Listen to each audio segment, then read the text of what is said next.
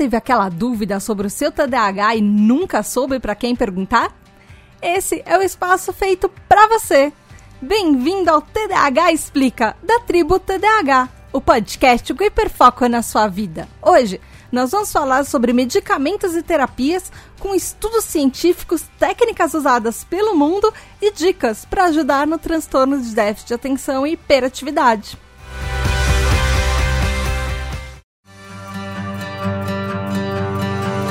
Olá, tribo, tudo bem? Aqui é a Tata Finoto e esse é mais um episódio, nosso terceiro episódio da nova série da Tribo TDAH, o TDAH Explica, que foi feito justamente para tirar as maiores dúvidas que chegam na tribo sobre várias coisas do nosso TDAH, em episódios mais simples e mais gerais, ligando vários pontos que a gente ouve nos episódios regulares da tribo. Esses episódios, lembrando, eles só são possíveis por causa dos nossos TDAH Hypers, que são os nossos apoiadores. Eles bateram a meta é, do, de apoio e significa que sempre que a gente bater essa meta, a gente vai ter um episódio extra por mês, na última quinta-feira do mês, explicando várias coisas que as pessoas querem saber. E para você mandar uma pergunta para cá, você precisa ser um TDAH Hyper, o nosso apoiador. Então vai lá no apoia.se barra tributadh ou picpay.me barra tributadh, que você também vai ter um grupo exclusivo, vai ter um monte de gente para conversar, participar de episódios, receber os episódios episódios antes, saber vários segredos e bastidores, enfim, vai lá, participa com a gente. A pergunta que a gente recebeu hoje, ela é anônima. Eu achei muito legal essa pergunta porque uh, ela representa um monte de coisa que eu recebo há muitos anos. É, tipo, desde que a tribo começou, tem algumas perguntas similares. E um dos nossos apoiadores mandou pra gente assim: É possível uma pessoa TDAH passar a sua vida inteira se tratando sem o uso de medicamentos? Então, essa pergunta é muito legal. Eu achei várias, assim, respostas para ela. E para variar, assim, TDAH não é uma receitinha de bolo, então uma coisa que funciona para uma pessoa não necessariamente vai funcionar para outras. A primeira coisa que eu quero começar esse episódio, que eu acho que todo mundo já sabe, mas é bom reforçar. o TDAH não é uma invenção da indústria farmacêutica para vender remédio.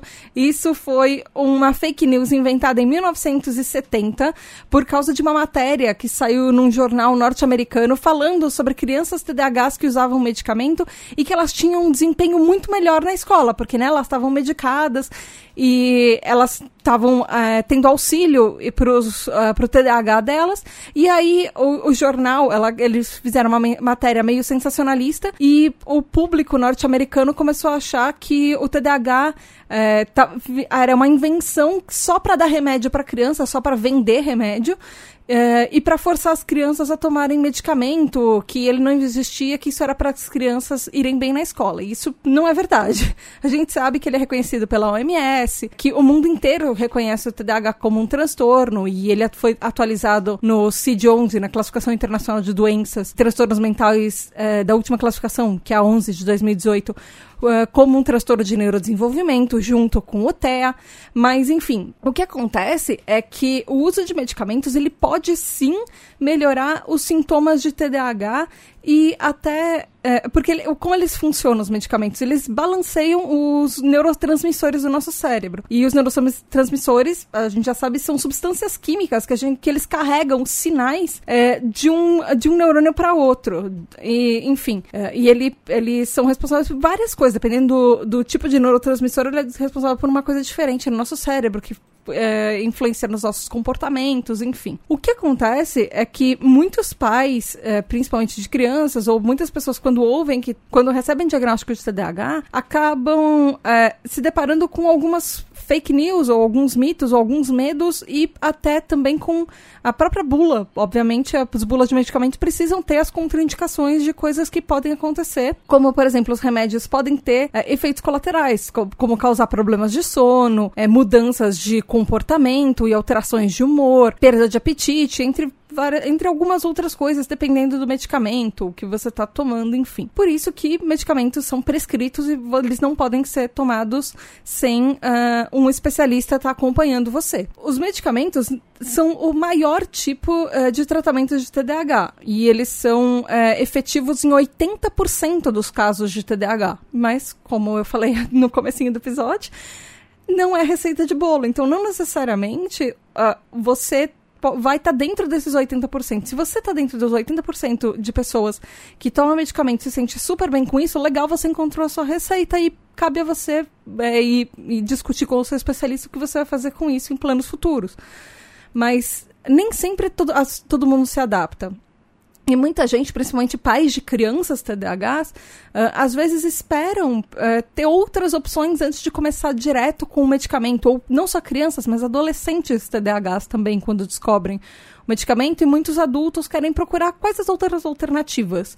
E para algumas, inclusive instituições, às vezes a idade importa de quando você começa a tomar medicamento. Por exemplo, a American Academy of Pediatrics, que seria a, Academia Americana de Pediatria, ela geralmente não recomenda a medicação para crianças TDAH antes dos 6 anos de idade e eles preferem começar com uma abordagem mais terapêutica.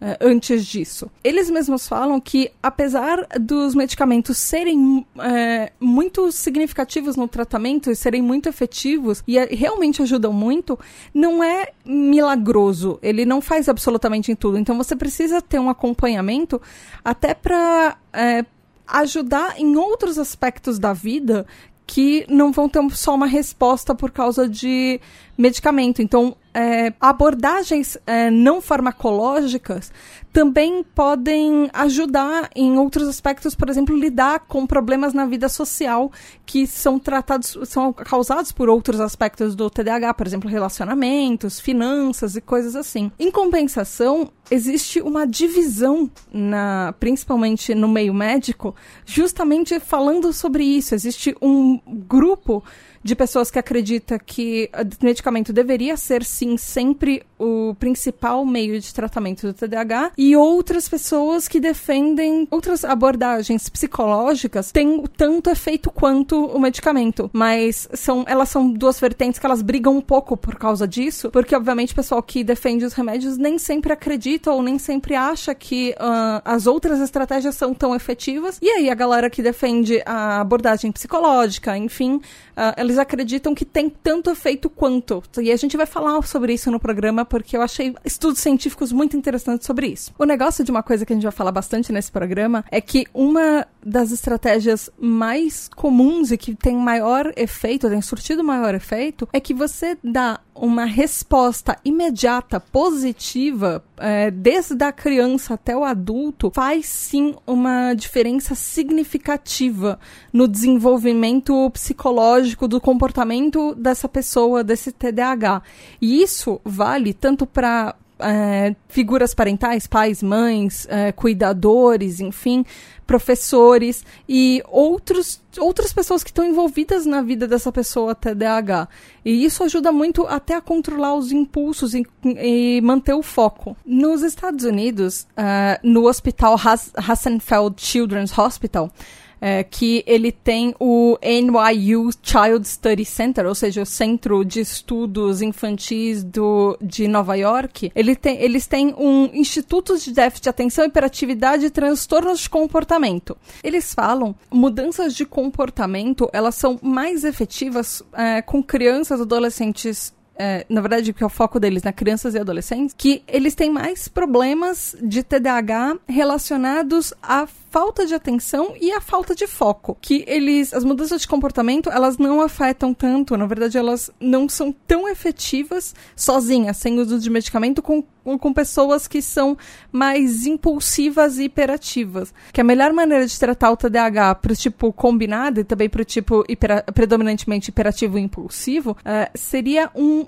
um, uma combinação entre medicamento e algum tipo é, de ajuste ou terapia, ou na verdade uma, um acompanhamento psicológico para que tenha essa alteração de comportamento que tem esse foco comportamental. E eles falam uma coisa que eu vi muito nas pesquisas, a gente vai falar bastante nesse episódio, que é, tanto é, figuras parentais, cuidadores, pais, mães, enfim, quanto professores de classe têm um papel importantíssimo no tratamento do TDAH e na vida de uma criança, de um adolescente TDAH de uma forma geral porque são essas primeiras pessoas que reconhecem o tratamento, que muitas vezes encaminham para um diagnóstico e, por exemplo, então, os pais, o que, que eles podem fazer para ajudar? Eles criam, por exemplo, é, metas pequenas e tangíveis que podem ajudar a criança. Às vezes, por exemplo, sentar 10 minutos na hora do jantar e parar quieto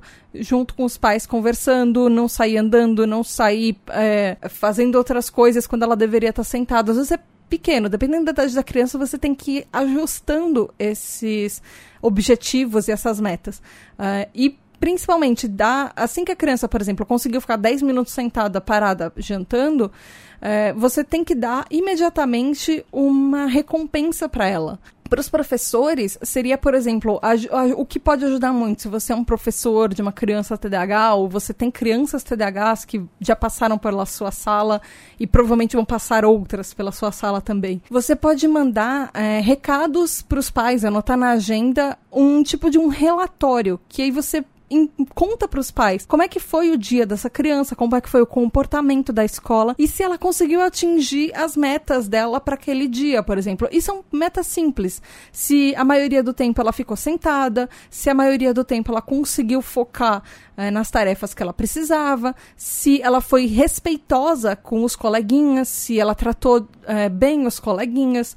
Então, às vezes tutores e mentores podem ajudar com a trabalhar, a ensinar essa criança os tipos de comportamento adequados para cada situação e, e treinando com ela, porque esses são treinamentos, eh, são é, comportamentos que a gente pode ir treinando é, ao longo do tempo a criar sistemas com que essa pessoa se sinta confortável, esse TDAH se sinta confortável em ficar na própria pele, para às vezes parar quieto um pouco para ler um livro, para se concentrar num trabalho, se concentrar numa tarefa ou um projeto que está fazendo, enfim. O que acontece é que, ao contrário do que se pensava uh, até os anos 90, a, ao invés de um tratamento punitivista, um tratamento que uma criança não se comportou de um jeito que a sociedade espera, ou que os pais esperam, que os professores esperam, é você punir essa criança por isso, a,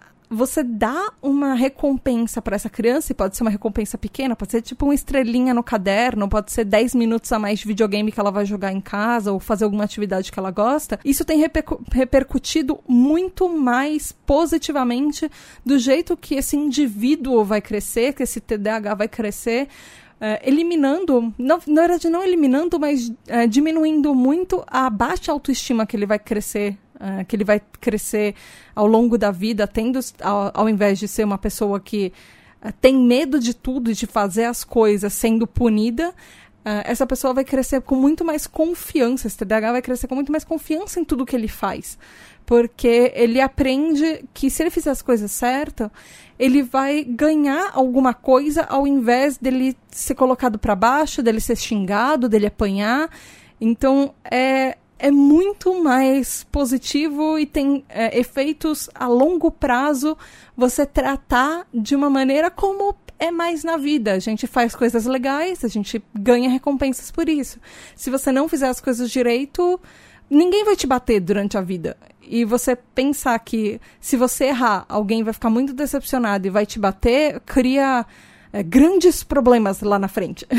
Mas falando um pouco de medicamentos para TDAH, por que que hoje em dia a gente acha que os medicamentos são a principal fonte é, de tratamento para TDAH. Isso começou em 1999 com um estudo muito grande que foi publicado, que foi do Multimodal Treatment of ADHD Cooperative Group, que seria o grupo cooperativo multimodal de tratamento TDAH, traduzindo mais ou menos aqui. Uh, ele, ele, esse estudo está nos, nos arquivos da, da psiquiatria, porque ele mostra uma inclinação, e uma inclinação positiva, na verdade, para os tra tratamentos medicamentosos, para os tratamentos com algum tipo de farmacológico para TDAH, os remédios, enfim, que a gente usa até hoje, muitos deles. Uh, e isso fez com que fosse meio que a raiz de tudo que a gente acredita e que a gente vive até hoje uh, de medicação versus tratamentos comportamentais, uh, até como uma, uma medida combinada. de, do que, que a pessoa pode fazer. Então, a gente acredita muito nesse tipo de método que a medicação tem um. que a medicação é muito mais efetiva e, e funciona melhor no TDAH comparada a outros tipos de tratamentos comportamentais, por exemplo, os acompanhamentos psicológicos, ou até abordagens combinadas de tratamento com, com medicamento, enfim, por causa desse estudo. Mas, desde 1999, saíram inúmeros estudos que uh, até desafiam um pouco esse, esse parecer e esse achado que foi feito. E aí eu queria falar um pouco dos estudos, dos últimos estudos que eu achei assim, ou pelo menos de algumas coisas mais interessantes que eu encontrei, que falam um pouco sobre isso, um pouco de medicamentos versus tratamentos e outras abordagens. Menos de 10 anos depois desse estudo de 1999, teve um estudo publicado pela Universidade de Amsterdã, nos Países Baixos, em 2007, que ele chama Effectiveness of Behavior Parent Training for Children with ADHD in Routine Clinical Practice, a Randomized Control Study. study. É, ele traduzindo seria a eficácia do treinamento comportamental dos pais para crianças com TDAH na prática clínica de rotina, um estudo controlado randomizado. Ele foi feito com 94 crianças TDAHs nas idades entre 4 e 12 anos de idade. Então é uma abrangência, são, várias, são fases bem diferentes da vida, assim, 4 anos, 5 anos, 6, até os 12 anos de idade, enfim. O que ele foi feito foram cinco meses que as crianças passaram com treinamento comportamental dos pais, mais cuidados clínicos de rotina da criança, e o outro grupo teve só cinco meses de tratamento é, de cuidados clínicos de rotina só para criança. Então ele está testando muito também a influência dos pais no tratamento de uma criança TDAH. E isso é muito importante. E isso é muito interessante que eles estão fazendo isso. O que eles investigaram foi quão efetivo é esse treinamento comportamental dos pais, que é um tipo de terapia que eles têm lá fora. Os pais vão para um tipo de terapia para aprender a lidar com os filhos TDAHs, para aprender a ajudar a, a criança desde a infância até a vida adulta a lidar com todas as dificuldades que a gente vai enfrentar por ser TDAH na vida. Em conjunto, um dos grupos tinha o tratamento de rotina, os cuidados clínicos de rotina, que são os cuidados clínicos do TDAH. Então, a, o aconselhamento da criança, muitas vezes o medicamento, enfim. Na verdade, o medicamento, né, nesse estudo, sim, enfim. E aí eles eles concluíram que, o pro, que esse programa para os pais ele ajuda muito tanto os pais, mães, cuidadores de TDAH a influenciar positivamente nessas crianças com TDAH ao longo da vida. E esse programa que ele faz, ele ensina os pais a ter controle do comportamento e disciplina, na verdade, ajudar a, as crianças a terem tipos, tipos de comportamentos mais adequados para várias situações da vida durante todos os cinco meses de tratamento que teve esse estudo, que eles aprenderam no consultório clínico onde os pais estavam consultando para o estudo, enfim. E aí o que acontece é que os dois grupos, tanto das crianças que estavam sendo tratadas sozinhas. E das crianças que tinham acompanhamento, elas e os pais, tanto assim, separados, os pais em um grupo, as crianças no tratamento delas, enfim. Mas os dois grupos apresentaram uma melhora significativa. O treinamento comportamental dos pais, mais cuidados clínicos de rotina, é, esse grupo, ele teve um comportamento, inclusive, melhor e mais positivo do que só aquelas crianças que estavam tratando sozinhas e os pais não se envolviam no TDAH delas e não se envolviam no tratamento de TDAH delas. E os benefícios não foram só para as crianças. Os pais, eles mostraram uma melhora significativa nos sintomas de ansiedade e estresse desses pais porque eles aprenderam a ter ferramentas para eles entenderem o TDAH dos filhos e lidarem com essas situações. Então eles se sentiram mais preparados como, como pais e passavam menos estresse na vida. Uh, e os resultados, inclusive, foram iguais, tanto para crianças com e sem medicação. Então, com a ajuda dos pais, inclusive crianças sem medicação tiveram os mesmos é, cuidados e as mesmas respostas que as crianças que estavam medicadas. E em comparação, as crianças que estavam no grupo que só elas tinham o tratamento, que os pais não se envolviam nisso, é, elas mostraram que ao longo tempo, um prazo a longo prazo, elas acabavam com mais medicamentos, que elas acabavam tomando mais medicamentos do que as crianças onde os pais se envolvem em todo o processo. O que faz muito sentido. Eu achei bem bonitinho esse estudo, inclusive porque ele mostra que uh, o TDAH e a gente já sabe disso, o TDAH não, vai, não nos afeta só como indivíduos. Ele vai afetar as pessoas que estão à nossa volta.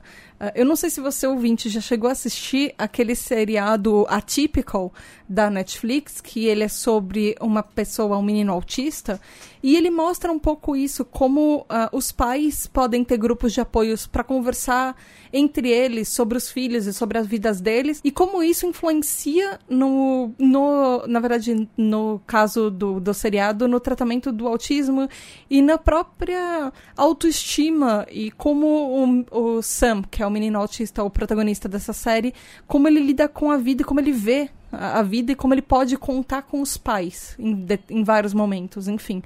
E ele mostra um pouco da influência disso, e esse estudo mostra um pouco isso para TDAH. O que seria muito importante a gente ter mais uh, abordagens como essa aqui no Brasil também. Grupos que não são só para TDAHs, mas para pais conversarem entre eles, pais, mães, cuidadores, até professores conversarem sobre o nosso transtorno entre eles. Eu achei um outro estudo que ele é um pouco mais recente do que esse de 2007, que ele é de 2012, é, da Universidade de British Columbia, no Canadá, e ele chama Randomized Controlled Trial of CBT Therapy for Adults with ADHD with and without medication, que seria um ensaio clínico randomizado de terapia uh, cognitivo-comportamental, que a gente conhece como TCC, para adultos com TDAH com e sem medicação. Uh, ele contou com 25 pessoas TDAHs. Ele foi estudo randomizado, ou seja, eles pegaram pessoas, dividiram em dois grupos. Para um grupo eles deram placebo, ou seja, não era medicamento, era tipo sei lá, balinha, enfim. E eles estavam eles tinham eles estavam achando que eles estavam tomando medicamento e o outro grupo estava tomando medicação para TDAH. Por que que eles deram placebo? Porque esse é um tipo de estudo que controla quão efetiva é uma medicação. É obrigatório antes de você lançar um medicamento ou em alguns tipos de estudo você testar com pessoas que acham que estão tomando medicação e pessoas que estão efetivamente tomando a medicação para saber se os efeitos col é, colaterais são é, provenientes de alguma outra coisa, se são provenientes do medicamento, enfim.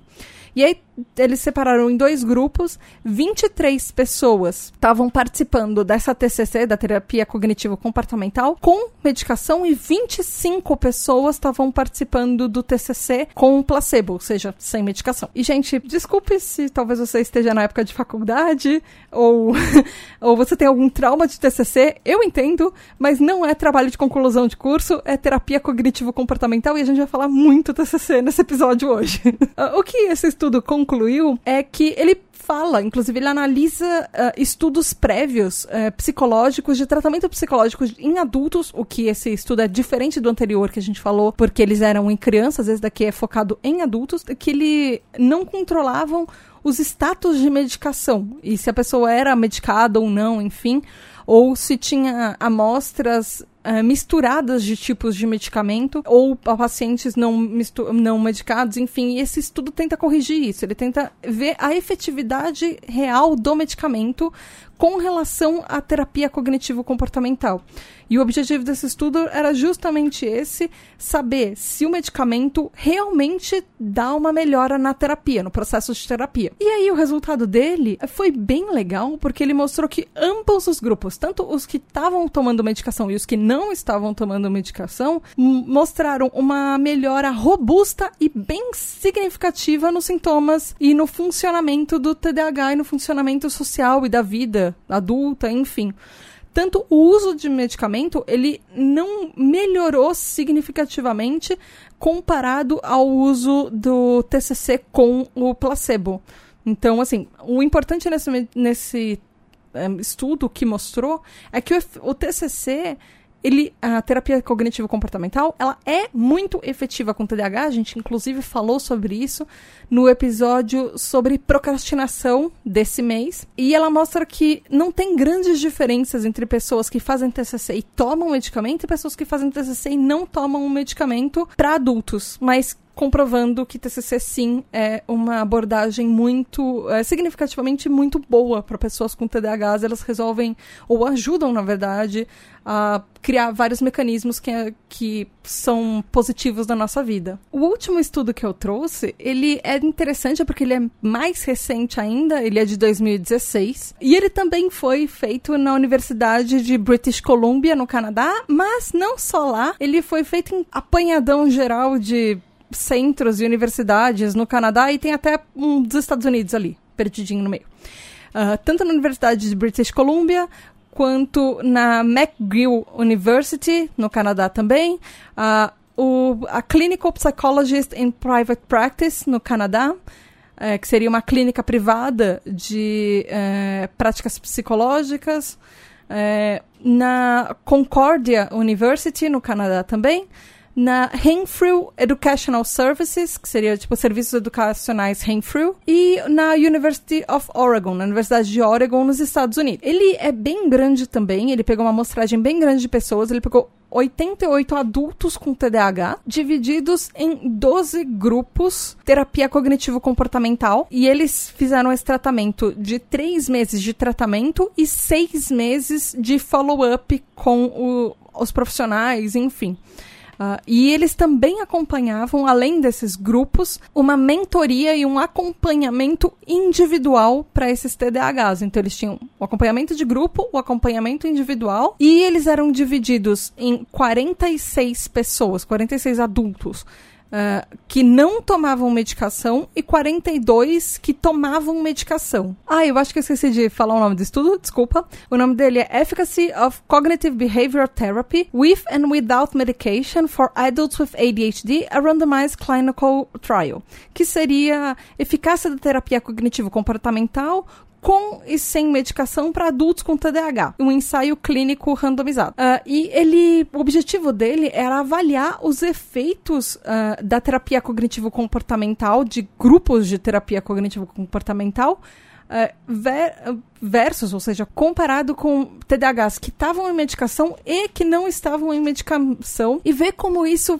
uh, melhorava nos sintomas e no funcionamento geral da vida adulta dos adultos, dos pacientes adultos com TDAH. E aí, o que esse estudo concluiu foi que uh, os adultos que estavam no TCC com medicamento tinham resultados e uma melhora significativa maior é, dos sintomas de TDAH, de skills organizacionais, é, e até de autoestima, mas ele mostrou também que depois as diferenças a longo prazo elas diminuíam, a, ou seja, o que acontece é que as pessoas que fazem TCC é, e usam medicação, elas, em um primeiro momento, elas apresentam uma melhora mais rápida no TDAH em vários aspectos do TDAH, mas com o tempo, é, com o acompanhamento de pessoas que não tomam medicamento e também fazem TCC, esse grupo sem medicamento ele vai alcançando o grupo de medicamento, ou seja, a longo prazo, o medicamento ele não faz tanta diferença se você toma ou não quando você está na TCC.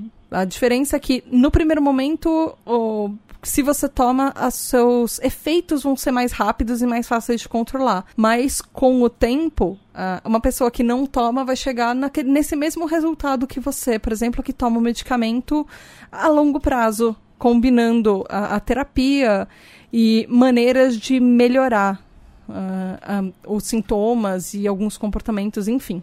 E eu achei isso muito interessante, porque isso pode ser uma maneira como a gente vê o TDAH. Qual é o seu objetivo? Você está com problemas agora que você precisa resolver agora?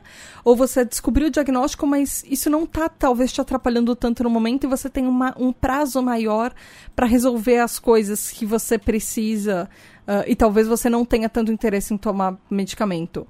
Ou talvez você, nos seus sintomas de TDAH, talvez o medicamento seja talvez mais necessário do que em outros sintomas e outros tipos de não tipos, mas de outras reações de TDAH, porque a gente falou no começo do episódio, nem sempre o medicamento funciona para todo mundo.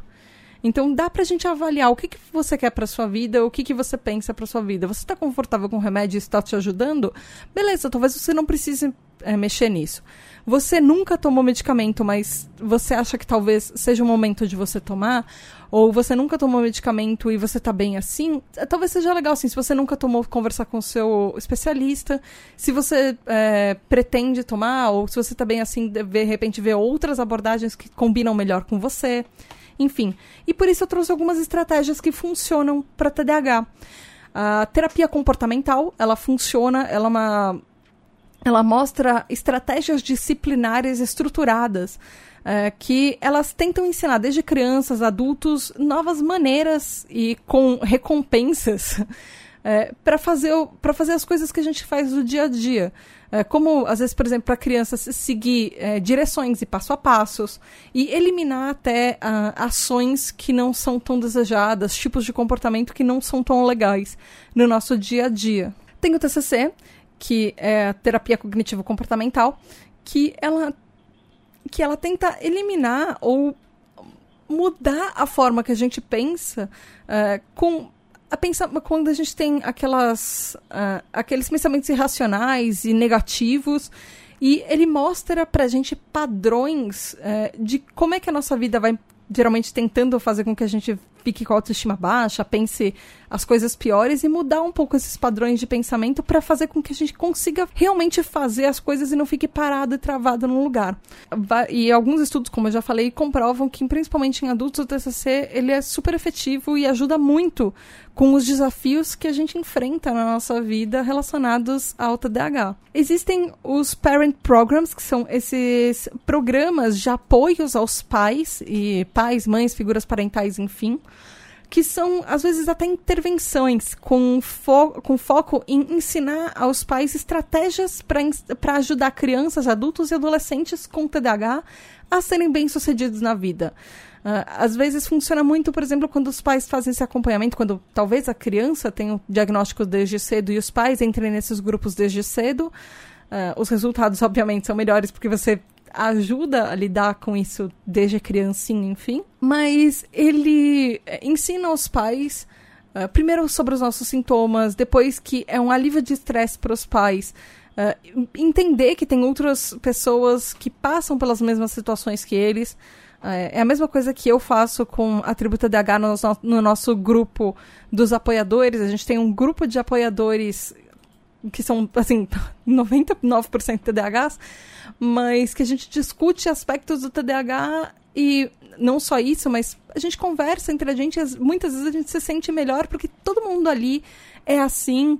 E não só no nosso grupo de apoio, mas nas redes sociais. É legal você conhecer pessoas que passam pelas mesmas coisas que você. Então, esse grupo é, de pra, pais, esse programa para pais, ele ajuda muito nesse sentido também. E esses grupos para pais também ensinam e mostram quando eles, como figuras parentais, estão fazendo a coisa certa estão indo pelo caminho certo. Uh, e o que, que eles podem melhorar o que, que eles, como é que eles podem dar mais atenção para os filhos TDAHs é, e ajudar em comportamentos, às vezes com dicas simples que podem ser implementadas no dia a dia. Eles são acompanhados por psicólogos uh, que ensinam as famílias né, a identificar as reações e uh, as ações e reações que, apropriadas para ter e como as estratégias que podem ser é, melhor adaptadas, como se funciona, por exemplo, esse sistema de recompensa e como é que você pode fazer isso para cada idade, para cada fase da vida. O que ajuda muito com uma parte do TDAH que é ação e consequência, que às vezes nem sempre a gente é muito bom de identificar isso de cada ação que a gente tiver vai ter uma consequência e qual vai ser essa consequência. Era o que a gente falou lá no começo do episódio. As consequências nem sempre precisam ser uma consequência negativa. A gente pode. Uh, esse, esses grupos ensinam aos pais que as consequências podem ser uma consequência positiva. Que pode ser, ao invés de uma punição, uma recompensa que você vai ganhar por fazer a coisa certa ao invés de uma punição por fazer uma coisa errada. Existem também é, programas para professores e que eu sei, eu sei que tem lá fora, aqui eu sei que no Brasil tem algumas palestras e algumas coisas nesse sentido, que às vezes ele ensina os professores estratégias para a sala de aula para você incluir essa criança com TDAH como se fosse qualquer outro dos seus alunos, mas dando a atenção que ela precisa, que é uma adaptação necessária para o nosso TDAH. Por exemplo, dar direcionamentos que eles são simples e que eles são diretos, sem muitas reviravoltas, ensinar a fazer um passo a passo das instruções ou mostrar as ações e consequências, é, mostrar como a criança pode prestar atenção antes do antes do, de ela fazer alguma coisa talvez errada ou como ela pode prestar atenção justamente contrário para fazer a coisa certa e pensar e planejar para o futuro. E esse é, programa para os professores também geralmente mostra é, como eles, como os professores podem ajudar até na vida dessa criança é, diária em casa, como eles podem mandar relatórios para os pais, é, como eles podem até mostrar é, tipos de metas e objetivos que as crianças podem fazer na escola e fazer com os pais em casa também, como eles podem trabalhar em conjunto com os pais para fazer com que essa criança melhore. E às vezes são coisas que nem dão mais trabalho para o professor, mas que ajuda com que aquela criança que tem um potencial de talvez é, não prestar muita atenção na aula ou ser muito agitada, que ela vire um aluno uh, excelente que vai é, dar muito mais atenção e dá, vai dar muito mais valor à aula desse professor, sem que esse professor em si tenha muito mais trabalho é, para fazer coisas extras, coisas fora do tempo dele. Pode ser uma coisa simples que você, você como professor, talvez possa fazer durante o seu período de aula mesmo, que vão ajudar. E vão ajudar significativamente na vida desse seu aluno. Eu achei uma coisa muito legal, que são programas recreacionais de terapia, que aqui no Brasil a gente conhece como acampamento. Mas lá fora, principalmente Estados Unidos e Canadá, eles têm uma coisa muito legal que são tipo acampamentos TDAH, acampamentos onde a criança vai para passar, é, acampamentos de verão, né? Aquela que a criança vai para passar é, um, uma semana, 15 dias, um mês, enfim. É, e mas ele é focado em TDAH, então ele tem coisas é, tanto de brincadeiras e ensina é, a fazer coisinhas as, as, crianças, fazer aquele projetinhos e, brin e, brincadeiras e atividades de acampamento em si. É, focado assim na diversão, mas também tem coisas que ajudam no TDAH, como alguns programas de, de grupo, de terapia de grupo, Uh, que eles ensinam estratégias para as crianças TDAHs lidarem com a vida, uh, às vezes praticam, ensinam ou desenvolvem algum esporte, mostram como trabalhar em grupo ou como desenvolver habilidades em grupo uh, em diferentes aspectos, não só em esportes, mas como outras atividades. E no fim, a criança vai aprender e se divertir ao mesmo tempo e vai ter uma experiência de férias legal, onde ela vai uh, sair de lá com estratégias novas para a vida dela que vão durar durante muitos anos. Outra coisa que faz bastante efeito em TDAHs, que eu achei bem legal, é terapia musical, que isso ajuda a afiar um pouco a atenção e até melhorar as skills sociais da gente. Então, assim, tanto tocando música, uh, ele geralmente tocar música ativa diferentes áreas do nosso cérebro que elas precisam trabalhar juntas para aprender uh, sobre a música, as partituras, uh, o, o, que que, por exemplo, vamos supor, um violão, em que dedo que tem que fazer o que, em que hora para produzir tal som. Então, a com, desde criança, adolescentes, adultos, trabalhar com o instrumento, às vezes pessoas que fazem isso, eles vão muito melhores em testes de função executiva do cérebro, é, quando estudam música. Isso ajuda a partes do cérebro a se organizar mais facilmente para alguns tipos de tarefa. Mas também não só tocar música, porque nem sempre todo mundo tem habilidade ou tem disposição para aprender, ou talvez goste de aprender a tocar música, mas é, simplesmente ouvir música pode ajudar muito a liberar dopamina no nosso cérebro, que é aquele neurotransmissor que é responsável por recompensas e também ajuda no foco. Então, ouvir música, às vezes, antes de você trabalhar ou durante o seu trabalho, ele ajuda o seu cérebro a organizar algumas coisas para depois você pegar e fazer os projetos que você tem de uma maneira mais calma. Uh, e mais focada uh, e terminar mais rápido às vezes as coisas que você precisa fazer. Então, ouvir música funciona para vários, vários tipos de TDAHs e funciona para todo mundo e é uma coisa prazerosa. Todo mundo tem algum tipo de música que gosta, que deixa você feliz. Eventualmente isso vai te ajudar a trabalhar melhor também. E a última estratégia é o neurofeedback, que é uma ação tecnológica, assim, que ela ajuda a administrar alguns sintomas do TDAH. São algumas sessões, geralmente 30, 40 sessões de aproximadamente 30 minutos, uh, onde o paciente coloca alguns eletrodos, um tipo uma, um chapéuzinho de eletrodos assim, para fazer. E aí ele dão para ele, o especialista, enfim, o médico dá para ele alguns algumas tarefas cognitivas bem complexas.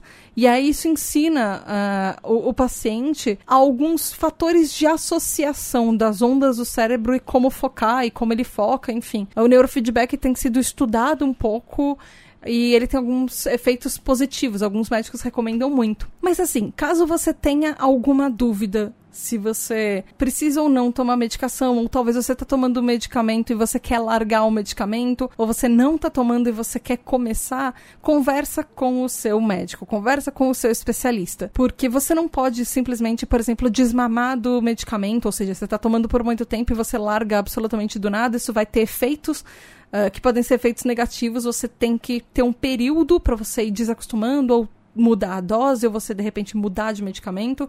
Você não pode fazer isso sozinho. A gente não é especialista em medicamento para saber isso. Então sempre consulta o seu médico, sempre fala com o seu especialista sobre medicamento, porque a gente é, é uma decisão que a gente não consegue tomar sozinho, porque podem ter consequências e podem ter consequências ruins pra gente. Mas assim, outras dicas que eu sempre gosto de terminar os episódios com dicas do que coisas simples que a gente pode fazer para melhorar o nosso TDAH que vão ajudar tanto se você usa medicamento, quanto se você faz terapia, ou se você quer lidar com o seu TDAH de alguma outra forma. Sono. Sono é super importante, a gente já falou naquele episódio sobre insônia. A gente tem uma dificuldade maior para dormir, o nosso ciclo de sono por causa do TDAH, por causa da dopamina do nosso cérebro, ele é mais abalado. Então a gente tem dificuldade para dormir, a gente tem dificuldade para a cabeça parar de funcionar quando a gente está tentando dormir. E é isso, a gente geralmente acorda mais cansado, a gente tem sono durante o dia nos momentos que a gente não deveria ter. Isso tudo é um efeito do TDAH. Dormir mal significa que os nossos sintomas de TDAH vão ficar mais uh, exaltados, ou seja, a gente vai ter sintomas que vão estar tá mais proeminentes no TDAH se a gente dormir mal. Então a gente, obviamente, vai ficar mais desatento, uh, vai ficar mais inquieto, inclusive, você vai ficar, às vezes, mais impulsivo, porque nem sempre você está pensando antes de fazer, você está indo. Se você está com sono, você só está indo como as coisas vão, assim, e você não às vezes para para pensar antes. Então é, é bom ter uh, um horário de dormir mais consistente ou tentar pelo menos dormir 8 horas por dia. Inclusive, eu achei algumas coisas bem legais que alguns estudos mostram que uma meia hora de sono a mais por dia melhora muito, faz assim, quase milagres para atenção. Então, de repente, se você conseguir dormir 8 horas e meia, seria tipo ideal. Ou vai, se você não consegue dormir 8 horas e meia, pelo menos 7 horas e meia de sono. Que isso já vai te ajudar muito. Então, se você tiver uma rotina, é, você precisa ter uma rotina antes de dormir. Se você conseguir fazer alguma coisa que você vai se acalmando antes de dormir, não fazer alguma coisa muito agitada logo antes de deitar, isso ajuda muito também. Se exercitar, pelo menos 30 minutos de exercício por dia, ajuda muito a organizar, às vezes, o foco é, do TDAH. Eu sei que não é todo mundo que consegue se exercitar, eu sei que no momento que a gente está, nem sempre dá para sair de casa ou ir numa academia ou caminhar na rua. Mas esses 30 minutos que você faz de algum tipo de atividade por dia já ajuda. Às vezes tempo ao ar livre, você pode combinar talvez os exercícios com isso. Uh, e às vezes os exercícios você pode combinar, por exemplo, com esse tempo ao ar livre, é, passeando com o cachorro, por exemplo. Isso é uma atividade que ajuda um pouco no TDAH. Uh, esse tempo ao ar livre, principalmente para crianças, isso ajuda a. É, livrar um pouco a fadiga, é, deixar um pouco, arejar um pouco e melhora um pouco a atenção. Então, sei lá, você é uma pessoa que gosta de jardinagem, vai mexer nas plantinhas, vai mexer no jardim. Uh, em, tenta ir para um parque, uma praça, nem que seja ler na, é, sentadinho no banco da praça ou alguma coisa assim. É, incorporar um pouco de tempo ao ar livre na sua vida às vezes pode melhorar um pouco, ajudar um pouco com algumas coisas do TDAH, assim como algumas outras coisas, por exemplo, é, mindfulness, que as pessoas estão falando muito sobre isso, e meditação é, que eles exploram maneiras de é, você lidar com sintomas de TDAH, por exemplo, a mindfulness, você aprende a focar no momento, no agora, Uh, e você controlar, às vezes, o seu pensamento, a sua respiração, tanto quanto na meditação, assim, pode ajudar. Eu sei que meditação não é para todo mundo com TDAH. Tem muita gente que funciona muito com meditação, tem muito TDAH que não, simplesmente não consegue fazer meditação. E tá tudo bem, acontece. Uh, você tem que ver o que funciona para você, mas são técnicas que muita gente tem é, comprovado, inclusive, que controlam ansiedade e impulsividade ao longo dos anos, principalmente técnicas de respiração. Também tem yoga e tai chi chuan, Uh, e eu sei que também é, Kung Fu, para talvez as pessoas um pouco mais ativas, umas pessoas que não gostam de coisas tão calmas, talvez Kung Fu seja uma boa opção para pessoas que são muito hiperativas também. Mas alguns estudos mostram, por exemplo, que a yoga ela pode ser uh, pode ajudar muito como uma espécie até de complemento para TDAH. E, inclusive, tem um estudo de 2013 que mostra uh, melhoras significativas na hiperatividade, na ansiedade, inclusive em problemas sociais de comportamento, quando yoga é praticado regularmente. Eu achei isso bem interessante. Uh, e isso uh, geralmente é adicionado com medicação, uma maneira uh, extra de você ajudar fazendo terapia, medicação e yoga, pelo menos nesse estudo. e tem os outros estudos que mostram que o Tai Chi Chuan também pode ajudar a melhorar alguns sintomas do TDAH, principalmente a hiperatividade e aquela ansiedade, porque o Tai Chi ele é uma coisa um pouco mais calma. E ele funciona muito para adolescentes, principalmente adolescentes que estão muito ansiosos com provas ou vestibular, essas coisas. Uh, e é uma, eu achei uma coisa bem legal que não sei se você lembra, ouvinte, daquele episódio sobre sonhar acordado, sobre maladaptive daydreaming que a gente fez, é, que ele fala que o Tai Chi Chuan pode ajudar a gente a sonhar menos acordado e focar um pouco mais no dia a dia, é, principalmente nas aulas, nas tarefas, nas reuniões. É, se você conseguir pelo menos fazer, sei lá, é, pelo menos nesse estudo fala que são é, duas vezes é, de aulas por semana por pelo menos cinco semanas. Isso já ajuda muito a você diminuir aquele estado de ficar sonhando acordado e não prestando atenção nas coisas. Enfim. Existem alguns programas que são tipo programas de aplicativo para celular mesmo e computador, que eles chamam Brain Training Programs. Eles são mais controversos. Uh, então não existe um estudo realmente que comprova que eles são eficazes. É, não tem. Hum, é, é, as, alguns especialistas têm seu pé atrás com isso, mas eles podem ajudar tanto com maneiras de neurofeedback.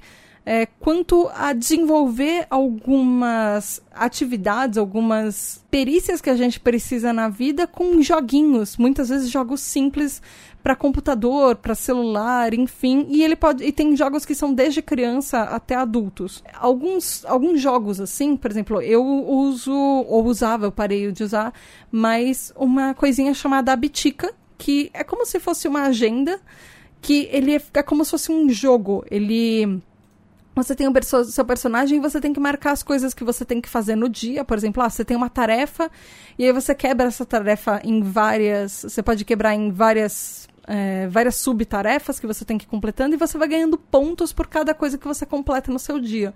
Isso ajuda um pouco, por exemplo, com impulsividade, ele ajuda com atenção e ajuda a parar de procrastinar e fazer as coisas. Às vezes ajuda com memória, dependendo do joguinho que você tem, ele pode uh, melhorar algumas funções do cérebro é, que vão ser positivas para o TDAH. Tem uh, também, eu tenho certeza que alguém provavelmente vai me procurar e perguntar sobre suplementos e dietas e alimentações. Uh, existem muitas pessoas que falam sobre tipos de alimentos específicos para TDAH, tipos de suplementos específicos para TDAH. O negócio é que você sempre tem que consultar o seu especialista se você vai tentar algum tipo de terapia alternativa.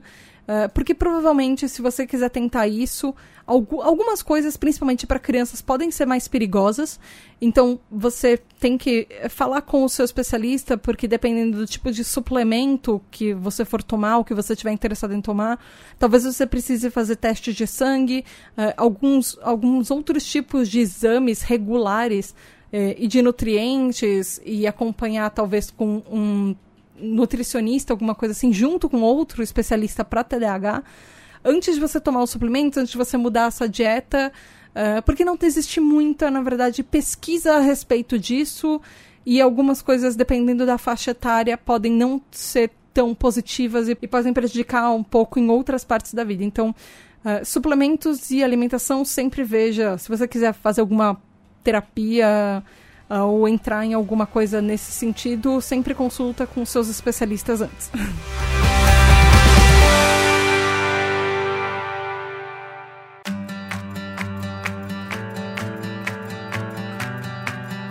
Bom, gente, já foi muito episódio. Uh, já gravei pra caramba, eu espero, já falei muito também. Eu espero que vocês tenham gostado, eu espero que eu tenha conseguido responder a pergunta. E é isso por hoje, nosso terceiro TDAH Explica. E eu quero saber de você, ouvinte, se você toma medicação, se você não toma medicação, que tipo de abordagem você faz para melhorar o seu TDAH. E eu sei que você tá aqui, então pelo menos alguma coisa você tá fazendo, pelo menos você tá se informando a respeito. Fala comigo no arroba tudo junto, lá no Twitter e no Instagram Instagram. A nossa tribo tá crescendo muito e eu queria agradecer muito, muito a cada um de vocês que chegou agora ou que já tá aqui faz tempo, enfim. Muito obrigada. E se você puder, apoie a nossa tribo pro nosso trabalho crescer mais e pra gente ter cada vez mais episódios. Você pode ser um TDAH Hyper, que são os nossos apoiadores. Você tem direito a um grupo exclusivo, é, você participa dos episódios, você manda perguntas para os episódios do TDAH Explica, você ouve o seu nome nos episódios. Enfim, tem um monte de coisa legal que tem de vantagem em ser um TDAH Hyper. Vai lá em apoia.se barra ou picpay.me barra Tributa TDAH. É isso por hoje. Até o próximo TDAH Explica, sempre na última quinta-feira do mês. Tchau! Beijo da Tata. Muito, muito, muito obrigada aos nossos queridos e incríveis apoiadores, os nossos TDAH Hypers. Gabriel Nunes, Richard Van Basters, Tati Zila, Juliana Cavalcante, Regiane Ribeiro, Michael Del Piero, André Luiz de Souza, Edu Caetano, Antônio Eduardo, Rafa, Tibério Dantas, Gustavo Nemet, Daniel Jimenez, Nath, Nix, Rodrigo Azevedo, Luana dos Anjos, Rafael Nascimento, Laura Frexia, Márcio Ferreira, Domi, Rodrigo Rabelo, Mareu, Daniel, Amauri, Juliana Velma, Fábio Miranda, Luiz Damasceno, Mari Mendes, Marina Pullen, Leonardo Loss, Aline Mie, Luiz Drummond, Lenito Ribeiro, Léo, Lex MF, Rafael Barreto, Ricardo Bruno Machado, Lígia Cassola, Mila DKR, Rubens Alencar, Douglas Rony, Lúcia, Ana Carolina Quiqueto, David Freitas, Michel, Brunner Titonelli, Samuel Eduardo, Marco Túlio, Alice Justo, Eduardo Santiago, Bruna Rodrigues, Nia Lulier, Christian Bazo, Leila Sassini, Caroline Dantas, Alexandre Maia, Lucas, Poli Valamiel, Mário Lúcio, Guilherme Casseri, Adriele Zata, Betina Ribeiro, Ramon Costa, Wagner Sabado, Andréia Martins, Erlon Carvalho, Hélio Louro, Dus, Júnior Gomes, Hernan Lima, Vivi Lemes, Nath Ribeiro, Ingrid Giacomelli, Brida Nunes, Elida Antunes, Vanessa Hack, Carlos Eduardo Cruz, Victoria Andrzejewski, Jamile Monique, Telo Caetano, Alessandro Torres, Gustavo Túlio, Danilo Barros, Victor Badolato, Thalissa, Guilherme Semensato, Vanessa Mebus, Laís Branco, Luísa Ribeiro, Gabi, André Patrick, Alfredo Neto, Pedro Gato, João Queiroz, Giovana Lima, Jéssica Carvalho, Wellington Malk, Alexandre Santos, Karina Teixeira,